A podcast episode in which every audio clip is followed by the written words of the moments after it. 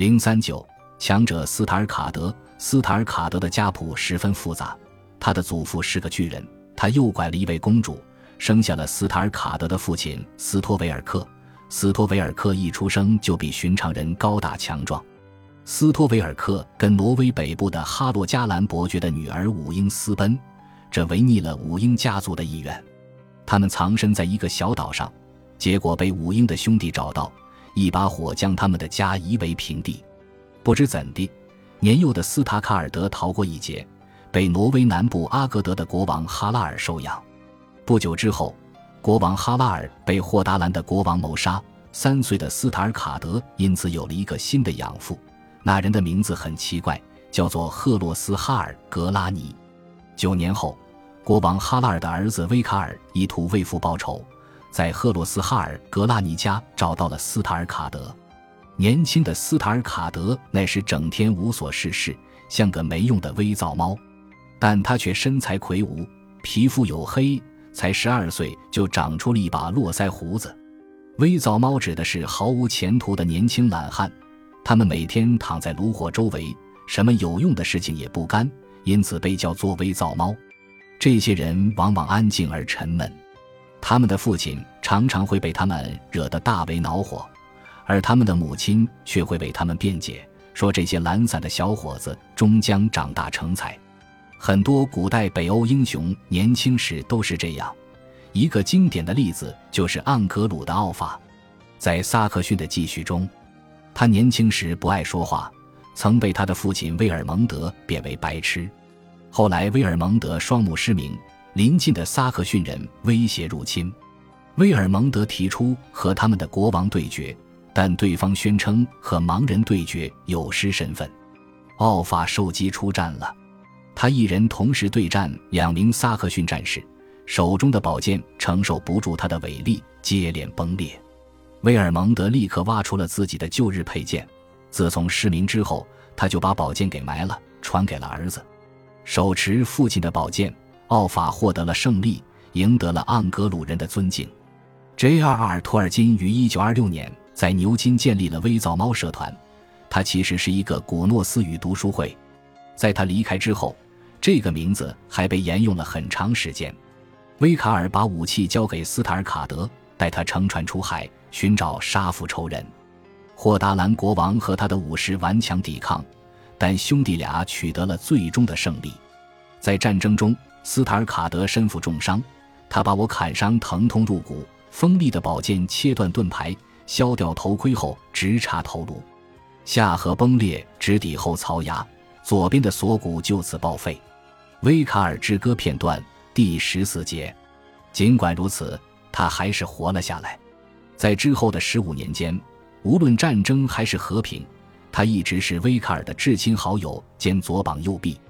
然而世事无常，适逢节日的时节，威卡尔决定返回霍达兰，再度征战。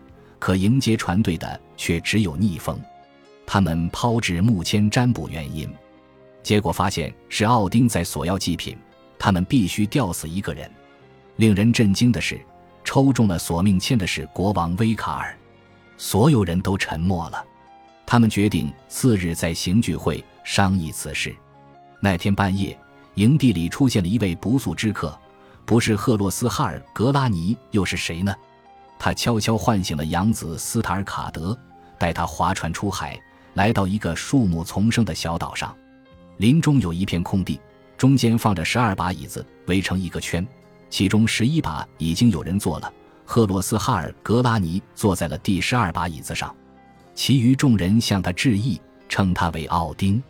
奥丁宣布，他们之所以聚集于此，乃是为了裁定斯塔尔卡德的命运。索尔也在出席者之列，他怎么看小伙子都不顺眼，因为斯塔尔卡德的祖母曾经拒绝了索尔的求婚，却看上了他的祖父一个巨人，还和他私奔了。我们都知道索尔有多厌恶巨人。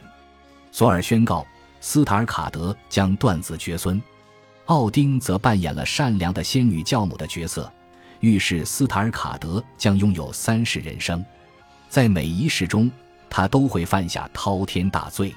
索尔补充：“神明之间的交锋仍在继续。”奥丁说：“他的养子会拥有锦衣华服、神兵利器、无数财宝，还能百战百胜、出口成章，万人敬仰。索尔立刻回以诅咒：斯塔尔卡德将上无片瓦，下无立锥，一毛不拔，贪得无厌。他没有征战，必会负伤。写下诗篇，立即遗忘。尽管他在王公贵族之间备受尊崇，却遭到凡俗人等的畏惧憎恨。诸神一致同意以此作为斯塔尔卡德的命运。赫洛斯哈尔格拉尼划船把他送回营地。因这一夜的劳碌，赫洛斯哈尔格拉尼向斯塔尔卡德索要报酬。斯塔尔卡德应承下来：“给我一个国王。”老人说。他把一只芦苇交给了斯塔尔卡德，无害的外表下隐藏的却是一只长矛。次日，众人再次聚集，斯塔尔卡德在会上提出了一个计划：他们将模拟一场祭祀仪式，象征性的把国王献给奥丁。他找到了一根低垂的树枝，在下面放了个树墩。他们杀死了一头小牛，把它的肠子拧成绞索的样子，把它挂在了树枝上。威卡尔也觉得。树枝离得着实不远，如果只是站在树墩上，将肠子松松地套在脖子周围，这根本不可能有任何危险。因此，他站了上去。斯塔尔卡德拿着芦苇刺向他，说：“现在我把你献给奥丁。”但就在芦苇触及身体的那一刻，绞索突然收紧，勒住了国王的脖子。树枝一下子弹起上扬，国王脚下的树墩咕噜噜滚了开去，无害的芦苇也变成了长矛。威卡尔被长矛刺穿，吊死在树上，成了献给奥丁的祭品。瓦尔哈拉中又增添了一位英雄，而斯塔尔卡德却被驱逐流放。这就是斯塔尔卡德在第一段人生中所背负的罪行。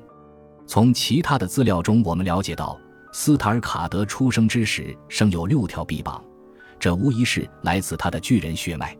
索尔主动帮他撕掉了多余的手臂。使他看起来更像人类。威卡尔死后，斯塔尔卡德四处劫掠，立下了赫赫战功。他逐渐养成了对演艺人士的厌憎之情。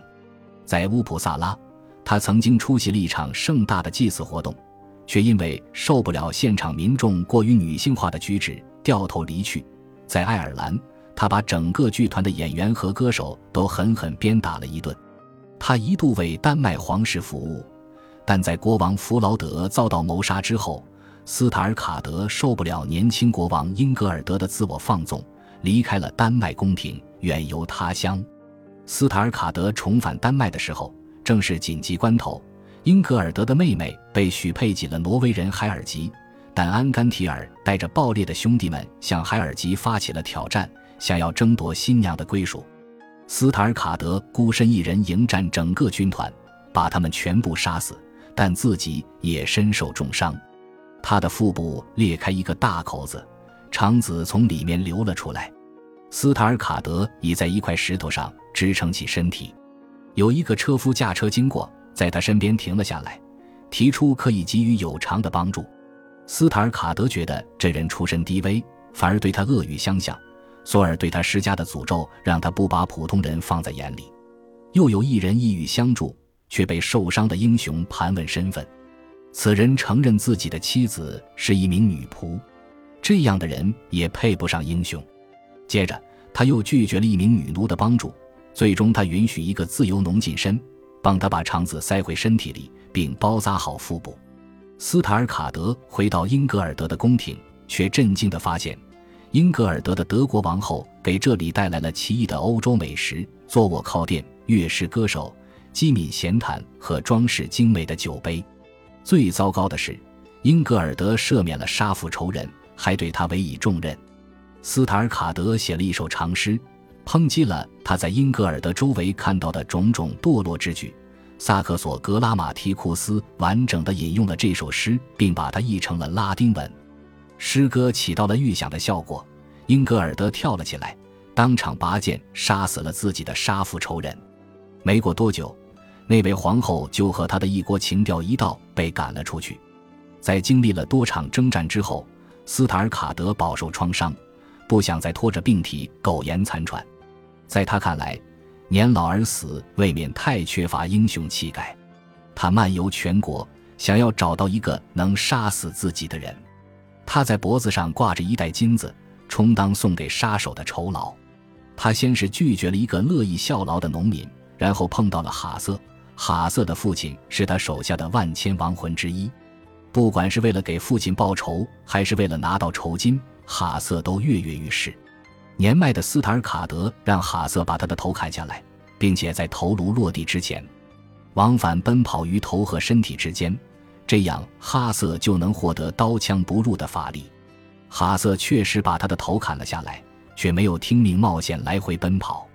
斯塔尔卡德的头颅划过空中，咬紧牙关，深深扎进了草丛里。他死前的劝告其实是个谎言。要是哈瑟敢于靠近他的身体，无头的躯体就会倒下，直接把哈瑟压死。斯塔尔卡德被葬在当地，享受了与其身份相符的礼敬。斯塔尔卡德的所作所为应当归咎于索尔，但自从决定背叛挚友威卡尔开始，他就踏上了一条暴力自碎的人生之路。他拒绝理解事情伦常，拒绝帮助他人。他的英雄主义使他孤立于世，这提醒我们：过度使用男性暴力，过分执着于荣誉，就会带来这样的恶果。